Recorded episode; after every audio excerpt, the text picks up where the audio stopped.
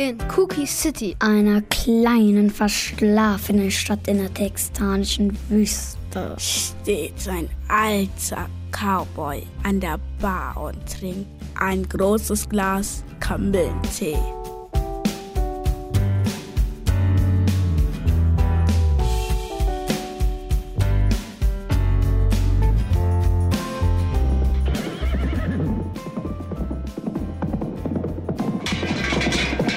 Da kommt ein Pferd hereingaloppiert. Zuerst galoppiert es quer durch den Saloon. Dann galoppiert es die Wand hoch. Rennt die Decke entlang. An die gegenüberliegenden Wand wieder herunter. Es rennt zu der Bar und bremst.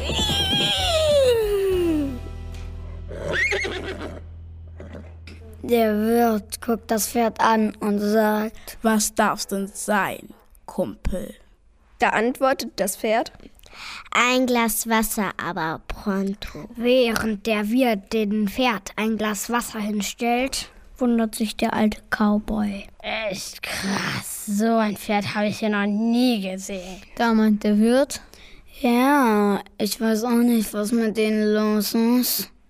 Sonst bestellt er immer Whisky.